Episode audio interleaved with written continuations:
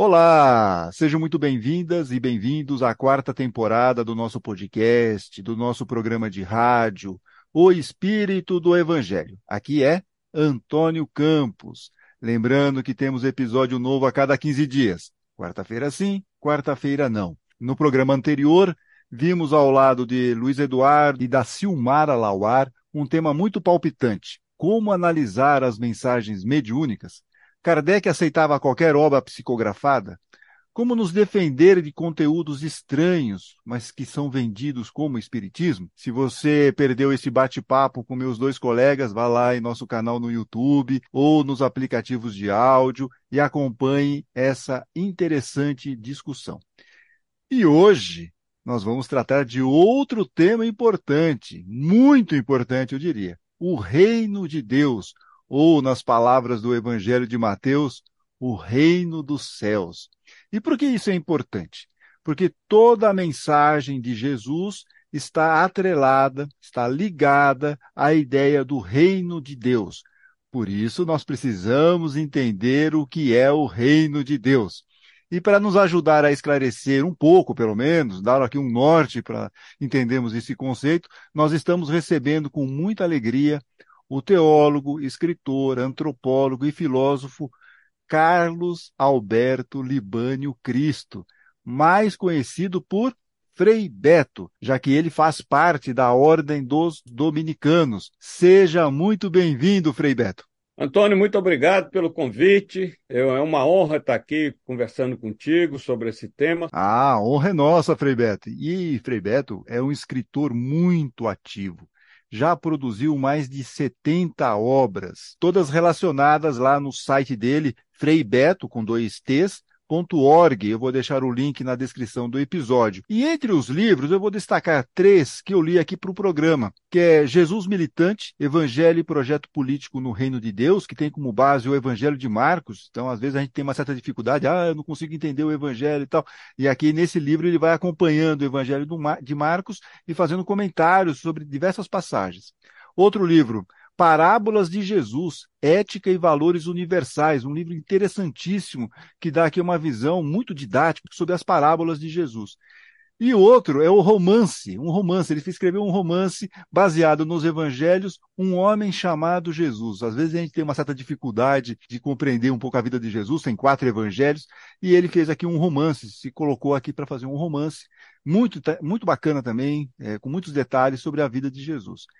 Então, diante desse material, nós vamos começar aqui, né, Frebeto, com uma passagem do Evangelho de Mateus, no capítulo 4, versículos de 16 e 17. E é um trecho também, com pequenas alterações, também consta em Marcos e Lucas, que diz o seguinte: O povo que estava assentado em trevas viu uma grande luz. A luz se levantou para os que estavam assentados na região sombria da morte. A partir daí, Jesus começou a pregar e a dizer: arrependam-se, porque o reino dos céus, ou o reino de Deus, está próximo. Começa o trabalho missionário de Jesus com essa ideia de reino de Deus. Em sua opinião, Frei Beto, o que seria esse reino? O que, que Jesus estava propondo na sua visão? Bem, primeiro nós precisamos contextualizar a missão, a militância de Jesus. Jesus viveu numa era monárquica, dentro de um regime político monárquico, que era o Império Romano. Portanto, era o reino de César. Durante toda a vida de Jesus, o Império Romano foi governado por um único imperador, Tibério César. Portanto, quando Jesus utiliza a expressão reino de Deus, ele não está se referindo, como muitos cristãos pensam, àquilo que vamos encontrar além da nossa morte, após esta vida. É, para Jesus, o reino de Deus é um projeto político, um projeto de um novo arranjo civilizatório que se coloca no futuro da humanidade, em contraponto ao reino de César. Por isso que todos nós cristãos somos discípulos de um prisioneiro político. Jesus não morreu nem de hepatite na cama, nem de desastre de camelo numa esquina de Jerusalém.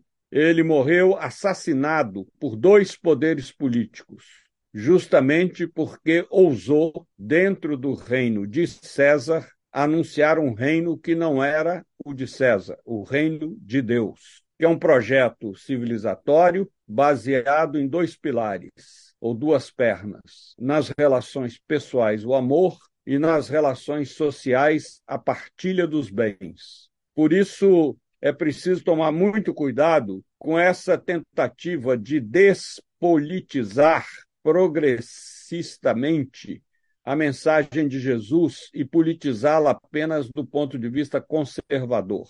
É, aqueles que defendem o capitalismo, por exemplo, preferem dizer que o reino de Deus está exclusivamente além da morte. Não, o reino de Deus é um projeto para este mundo, esta história em que vivemos. Prova disso é a oração que Jesus nos ensinou, o Pai Nosso. Nós não oramos, leve-nos ao vosso reino. Oramos exatamente o inverso. Venha a nós o vosso reino. É, e na época de Jesus, os discípulos tinham certa dificuldade para compreender o que era esse tal de reino de Deus e que o reino de Deus não era um projeto de poder, mas de conscientização. Né? Tanto que em Marcos há uma passagem que Tiago e João, os dois discípulos, os filhos do trovão, é, pedem para Jesus estarem em cargos de poder. Né? Eles falam assim: ah, cada um fica de um lado, um fica do lado direito, outro do lado esquerdo de Jesus. No Evangelho de Mateus é a mãe deles que pede para Jesus. Mas hoje também, e o senhor mencionou agora há pouco, né, também temos alguma dificuldade de entendimento. Alguns acham que todo o ensinamento de Jesus é espiritual, né, o famoso juntar tesouros no céu. Outros entendem que é possível sim ter esse reino de Deus aqui na terra, mas para isso é importante ter a justiça social, uma distribuição melhor da riqueza. E tem aqueles que acham que uma ideia não exclui a outra, afinal devemos conquistar tesouros no céu, sim, mas esse tesouro, como disse Jesus, também está em nosso coração. Uma mudança de comportamento, talvez, de atitude, menos egoísmo. Como o senhor vê essa questão? Olha, Antônio, Jesus ele veio é, reatualizar o projeto de Deus para a humanidade. Deus nos criou para viver num paraíso, mas nos deu plena liberdade, inclusive de aceitá-lo ou rejeitá-lo. Por quê? Porque Deus é amor e só existe amor numa relação de alteridade. Se nós fôssemos autômatos, programados para sempre fazer o bem, Deus não seria Deus. Seria a negação dessa liberdade exigida pela alteridade amorosa. Ou fazendo uma comparação, se Maria fosse programada para amar João, aí não haveria amor. Justamente o amor entre João e Maria advém da liberdade dos dois, da alteridade amorosa que existe entre os dois. Então, a liberdade é intrínseca, é um valor intrínseco à relação amorosa. O que importa é isso, que na relação de um casal, a alteridade amorosa é que importa, e essa alteridade se baseia na liberdade. Então, nós, na nossa liberdade, abusamos dela e, recolhidos ao nosso egoísmo, alteramos o projeto de Deus na história humana. E Jesus veio justamente restabelecer esse projeto e nos ensinar como realizar o projeto de Deus que ele chamava de Reino de Deus. Aliás, é interessante observar que, embora a gente só fale em igreja, que é um termo que só aparece duas vezes nos quatro evangelhos, e assim mesmo no único evangelista que é Mateus, a expressão reino de Deus, que nós tão pouco é, utilizamos aparece 122 vezes na boca de Jesus nos quatro evangelhos. Quer dizer, Jesus veio anunciar e nos dar é, o exemplo de como construir na história humana o reino de Deus, que na sua época é, o, a maioria do, do, povo, sobretudo das autoridades judaicas, é, supunham que Jesus viria restaurar o reino de Davi, né, no sentido da, daquela realeza é, esplêndida descrita no Primeiro Testamento, que muitos chamam de Antigo Testamento, eu prefiro chamar de Primeiro Testamento. Mas, na verdade, Jesus veio nos ensinar, pela sua militância, como semear as bases de um novo projeto civilizatório que ele chamava de Reino de Deus, em oposição ao Reino de César. Por isso que ele foi crucificado como subversivo. É, e aqui só fazendo uma explicação rápida, pelo menos é o que os estudiosos dizem, Mateus prefere reino dos céus porque o evangelho dele, o evangelho escrito, por essa pessoa que nós entendemos hoje, ou pelo menos nominamos como Mateus, ele falava principalmente para um público judaico. E eles não falam o nome de Deus. Então, a maneira como o, o autor do Evangelho de Mateus resolveu essa questão foi criar, então, a, a frase reino dos céus.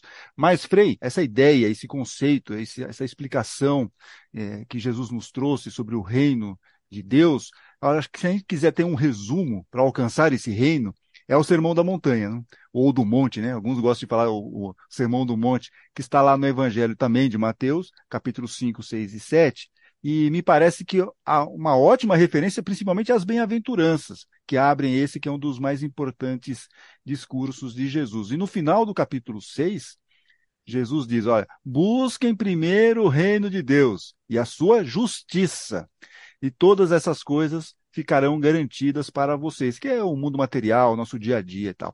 Como que o senhor analisa essa frase, essa ideia que nós temos que buscar primeiro o reino de Deus e principalmente essa definição? O que é a justiça para Jesus no seu entendimento? É, você disse bem, né? As bem-aventuranças resumem toda a mensagem bíblica, toda a vontade de Deus. É, e, curiosamente, no Evangelho de Mateus é um sermão da montanha e no Evangelho de Lucas é um sermão da planície. Mas isso é um detalhe, não importa. Importa é o conteúdo é, daqueles ensinamentos. E justiça é justamente a base do projeto de Deus. Ou seja, é, justiça significa respeitar o direito do outro e, inclusive, respeitar os direitos da natureza.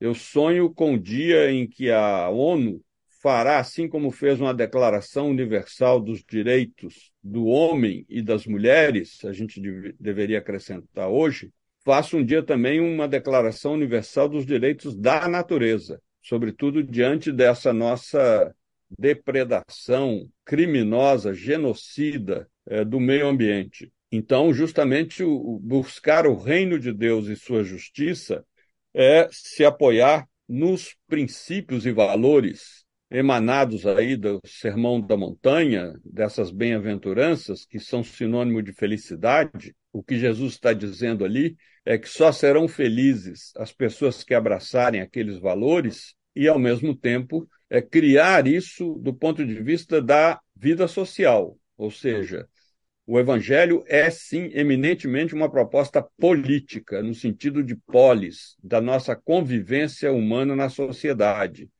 porque nós somos seres de interrelação, tanto um com o outro, como com a natureza. Nenhum de nós, é, o ser humano, sobretudo, que é um animal que precisa de 12 anos de cuidado para se tornar autônomo, é, ele é essencialmente relacional.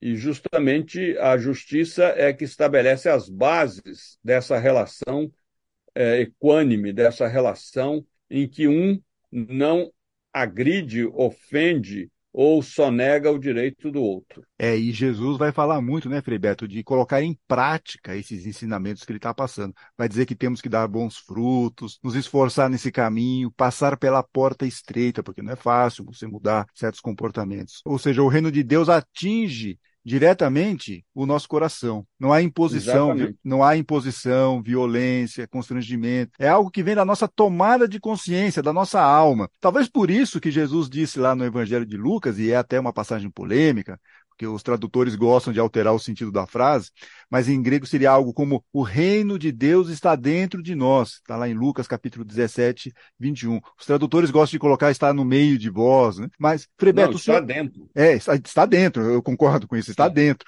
Frebeto, o senhor concorda que esse processo é interno e que leva tempo? Ou seja, que nós precisamos ter muita paciência, perseverança para atingir o reino de Deus aqui na Terra? Evidente. Eu acho que o importante é cada um de nós é, abraçar esses valores evangélicos, seguir o exemplo da militância de Jesus e, ao mesmo tempo, é, se dispor, como Jesus, a morrer semente.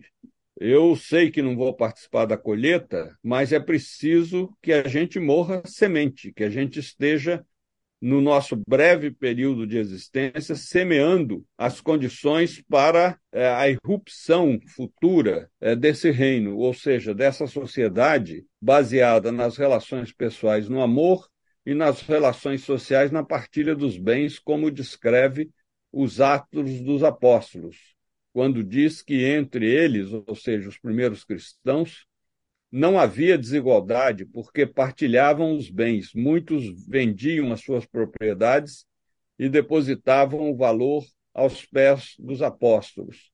Então, justamente, nós temos que caminhar nessa direção de uma, de uma sociedade de partilha, de uma sociedade de respeito aos direitos humanos, de uma sociedade de respeito aos direitos da natureza. Só por aí nós vamos realmente viver plenamente aquilo que chamamos de humanidade. Agora, isso é um exercício do dia a dia, isso é um exercício comunitário, isso é um exercício em que nós temos que abraçar, é, através da nossa disposição de seguir Jesus, abraçar a vida de oração para aprofundar essa disposição íntima, subjetiva, e, ao mesmo tempo, a proposta de construção do reino. E isso é uma atividade comunitária. Ninguém sozinho vai construir o reino. O reino se constrói através das ferramentas de organização política da sociedade, que são associações, sindicatos, comunidades eclesiais de base, centros espíritas, partidos políticos, enfim, tudo aquilo que está voltado para o bem, tudo aquilo que está voltado para defender e promover os direitos, principalmente dos mais pobres. Essa é a direção apontada por Jesus na sua militância. Vou retomar um pouquinho uma parte que você falou no começo da entrevista, muitas pessoas ficam na expectativa de um reino de Deus sendo instituído por uma força divina, né? sei lá, a volta de Jesus, como alguns acreditam. É, no caso dos espíritas, é o mundo de regeneração que já está chegando, né? como se nós, de alguma forma, não, não teríamos que fazer muita coisa, a mudança não estaria em nossas mãos. Tem um pouco esse ponto, né? A gente fica um pouco com essa, algumas pessoas, pelo menos, entendem isso uma coisa mais espiritual e que nós não temos que fazer nada, porque a mudança será externa. Nós não temos que fazer nada, ou se fizermos é muito pouco, não é uma coisa muito significativa. No entanto, pelas próprias palavras de Jesus, o reino de Deus exige sim o nosso esforço. Allan Kardec é, disse em O Evangelho segundo o Espiritismo que a origem do mal reside no egoísmo e no orgulho. Os abusos de toda espécie cessarão quando os homens se regerem pela lei da caridade. Está lá no Evangelho segundo o Espiritismo, capítulo 16 e no item 8. E o espírita paulista, muito importante aqui para o movimento espírita, Herculano Pires, disse lá no livro O Reino, em que ele faz todo uma, um conceito sobre o reino de Deus, é um livro de 1967, dizia que nós precisamos transformar o mundo pela transformação do homem. E transformar o homem pela transformação do mundo. Vou até repetir isso, que é um conceito um pouco é, complicado, né? Assim, fica meio esquisito. Como assim, né? Transformar o mundo pela transformação do homem. E transformar o homem pela transformação do mundo, que é aquilo que o senhor estava dizendo. Quer dizer, nós estamos em sociedade, nós temos que trabalhar de uma forma comunitária, um é, ajudando o outro, mas também pelas experiências positivas, influenciando o outro e vice-versa. Então, o Herculano Pires diz que é, essa é a dialética do reino que o cristão tem de seguir. Exatamente. Tem é uma... toda a razão, Antônio. É, e é uma dialética difícil, diz ele aqui, o Herculano Pires, mas é a única possível para a solução de um problema profundamente difícil. Ou seja, nas é. duas frases nós vemos que precisamos vencer as nossas imperfeições, sermos pessoas melhores, ser menos egoísta, ter menos orgulho, para podermos, a partir dessa transformação pessoal, transformar o mundo e também vice-versa. Como que o senhor analisa isso? Não, analiso exatamente nessa linha que você acaba de descrever tão bem. É, nós construímos o reino na medida em que agimos de uma maneira a infundir na sociedade mais justiça, mais amor, mais paz, mais liberdade no respeito aos outros. Então, isso passa por pequenas atitudes nossas, como a hora de votar, escolher um candidato, se nós estamos ou não filiados a um sindicato, que deveremos sempre fazê-lo para reforçar as nossas categorias profissionais, se nós participamos da nossa associação de bairro, se nós damos valor aos nossos grupos religiosos, tudo isso são ferramentas do reino. É por aí que se constrói uma nova sociedade, não apenas por meras intenções. As intenções são boas, mas elas não produzem frutos. E Jesus disse muito claramente: a árvore se conhece pelos frutos. E eu diria, não pelas folhas ou pela cor da casca dessa árvore, mas pelos frutos que ela produz. Daí a importância de nós mostrarmos na prática que estamos comprometidos com esse projeto de instaurar na nossa sociedade o reino de Deus e não mais o reino da injustiça, da opressão, é, o reino da desigualdade, o reino da agressão à natureza, ao desequilíbrio ambiental, ao desmatamento, etc. Então, esse é o desafio que o Evangelho é, coloca para cada um de nós. E aí, esse caminho de conscientização, nós estamos há dois mil anos, né? dois mil anos tentando, esse caminho de, de, conscientização, do autoconhecimento, de mudança de postura, de, de, de, largar um pouco essas questões materiais que muito nos prendem, né? não é fácil. E aí eu vou lembrar aqui do livro do Apocalipse, que tem duas passagens que mostram bem essa dificuldade. Uma é a das sete taças da ira, lá no capítulo 16, quando, apesar de todo o sofrimento, algumas pessoas que não queriam mudar de jeito nenhum de comportamento, eles falam o seguinte, olha, não se arrependeram, está lá no versículo 11, não se arrependeram das obras que tinham praticado e estavam ainda amaldiçoando Deus. A dificuldade, estão lá sofrendo, passando toda aquela situação que está sendo descrita no capítulo 16, mas não mudam e ficam lá, né, insistindo naquele comportamento negativo. E a outra passagem lá no Apocalipse, é quando a Babilônia cai. E Babilônia aqui seria uma representação simbólica lá de Roma na época, mostrando que o reino de Deus estava próximo. E no capítulo, lá no capítulo 18, nesse, nessa passagem, no versículo 15, diz o seguinte: os mercadores que vendiam seus produtos e se enriqueceram às custas dela, da Babilônia, vão ficar olhando de longe, com medo dos sofrimentos e chorarão, cheios de aflição, porque ninguém mais vai comprar as mercadorias deles. Então são duas passagens bem simbólicas que mostram a nossa dificuldade em querer aí mudar o comportamento, certos hábitos e também abrir mão da questão material, né? Quando você está pensando aqui, por exemplo, você está falando, o senhor falou muito sobre o desmatamento. O que é o desmatamento? Né? É o lucro a qualquer preço. Como que o senhor vê essas dificuldades? É possível superar essas dificuldades assim a médio prazo, pelo menos? Antônio, eu sou muito otimista. Eu creio que sim. Aliás, eu creio que a humanidade, apesar de todos os percalços, dificuldades e sofrimentos, nós temos avançado.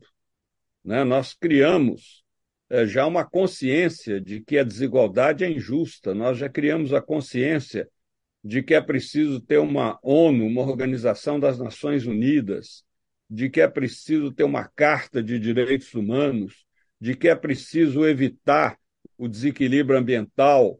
É claro que passar da consciência prática não é fácil, mas já é um avanço existir essa consciência, coisa que não acontecia no passado, em que as pessoas viam como natural a desigualdade. Por exemplo, consideravam até que os reis eram enviados por Deus, consideravam que a voz da autoridade era a voz de Deus. Isso, felizmente, caiu. É claro que existem exceções e pessoas que ainda confundem, sacralizam é, líderes políticos, sacralizam líderes religiosos, como se eles fossem é, portadores da verdade divina.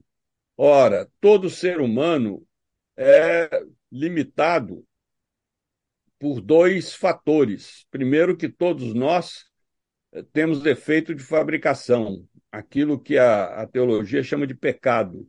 E segundo, que todos nós temos prazo de validade. Nenhum de nós escapa é, da morte. Por mais que a gente viva, por mais que a gente tome todas as precauções para estender os nossos anos de vida, mas inevitavelmente todos nós passaremos pela experiência daquilo que eu chamo de transvivenciação. Eu não gosto de chamar de morte.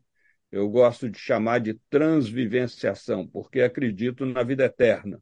Acredito que além dessa vida nós teremos uma vida muito mais completa, total, junto à ressurreição de Jesus, que é aquilo que nós denominamos vida eterna. É, o Espiritismo tem uma visão um pouco diferente desta que Frei Beto né, acabou de nos colocar, mas está tudo bem.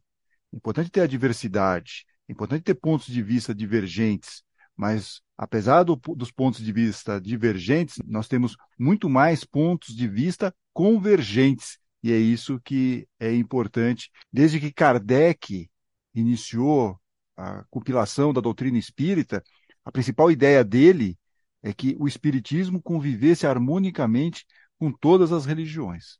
O importante é conviver harmoniosamente, mesmo naqueles pontos divergentes. Então, creio que é muito importante semear esse projeto do reino, ou seja, fortalecer as nossas organizações sociais, os nossos movimentos populares, as nossas associações, tudo aquilo que congrega seres humanos para criar uma sociedade melhor. E não mais uma sociedade de ódio, de divisão, eh, de competição, como é o capitalismo, em que um procura eh, subir pisando nas costas do outro, em que se diz que a riqueza é uma bênção de Deus. Mentira, a riqueza é uma apropriação indevida daquilo que deveria também ser direito do pobre, porque se não existisse é, muitos ricos, não existiria uma multidão de pobres. Só poucas pessoas acumulam nas suas mãos a riqueza porque elas se apropriam daquilo que deveria estar é, com o pobre, portanto, não existiria pobreza. Isso tudo ainda é um trabalho de conscientização que nós precisamos desenvolver intensamente. Você estava falando sobre essa dificuldade, mas que a gente está caminhando. Tem um pastor batista é, aqui em São Paulo, é, muito jovem, mas ele tem um tem feito esse ano uma série de, de palestras falando que é, nós estamos caminhando para o rascunho do reino de Deus. O que nós estamos fazendo hoje é o rascunho do reino de Deus. Dizer, nós estamos caminhando, já estamos escrevendo alguma coisa. Ainda é um rascunho, não é, não é a obra pronta. Eu achei fantástica essa expressão, né? O rascunho do reino de Deus. É para onde nós estamos tentando caminhar de alguma forma, com nossas imperfeições, mas nós estamos avançando. Pelo menos já temos um rascunho. e o, exatamente, pelo menos. É. Pelo menos, exatamente. E é. Eu diria que é, Jesus já nos deu a proposta nos evangelhos, já nos deu o mapa do projeto. Agora cabe a nós colocar os pés na estrada e construí-lo. É, o Herculano Pires, que eu mencionei há pouco, ele termina o livro O Reino com 10 dicas de como podemos perseverar nesse caminho rumo ao reino de Deus. Eu, obviamente, não vou mencionar todas, mas apenas é. as duas primeiras que eu acho bem interessantes. Ele fala o seguinte: ó, ao acordar, pense no reino antes de pensar nas coisas terrenas e ore. Peça ao jovem carpinteiro que lhe dê forças para não se deixar fascinar pelos pequenos reinos dos homens e para amar a todos. Segunda dica aqui do Herculano Pires. Antes de iniciar o seu dia, lembre-se e grave na sua mente que tudo o que você fizer deve ser feito em favor do reino, mesmo no seu trabalho e nas suas mínimas obrigações rotineiras. É mais ou menos isso, né? Pelo menos com essas duas é dicas mesmo. aqui. Né? Ótimo, muito bom, muito bom. Muito bem. E, Parabéns. É, infelizmente a nossa conversa está chegando aqui ao fim. De qualquer forma, quem quiser se aprofundar um pouquinho mais sobre essa ideia aqui sobre o reino dos céus, o reino de Deus, eu sugiro aqui, como eu mencionei no começo, um livro aqui do Frei Beto, que é o Jesus Militante, Evangelho e Projeto Político no Reino de Deus, que tem como base aí o Evangelho de Marcos. E esse livro e outros livros de Frei Beto podem ser encontrados lá no site do Frei Beto, que é freibeto com dois t's.org, e eu vou deixar o link na descrição do episódio. Frei Beto, olha, muito obrigado pela participação, muito obrigado pelos seus esclarecimentos. Até uma próxima oportunidade. Obrigado a você também. E agradeço o seu convite, viu? Fica com Deus, coragem e vamos guardar o pessimismo para dias melhores. Conversamos aqui no programa com o Frei Beto, teólogo, escritor, antropólogo e filósofo, sobre o reino de Deus. E você que está nos ouvindo, como você está tentando alcançar o reino de Deus? Conte aqui nos nossos comentários. E aproveite para curtir este episódio. Daqui a 15 dias voltamos com um programa novo, tema palpitante. Vamos falar sobre como lidar na casa espírita com o espírita melindroso, como que Kardec agia com essas pessoas difíceis. Ótimo tema para debate e contaremos também com a presença de Luiz Eduardo e da Silmara Lauara. Até lá, fiquem bem, fiquem com Deus.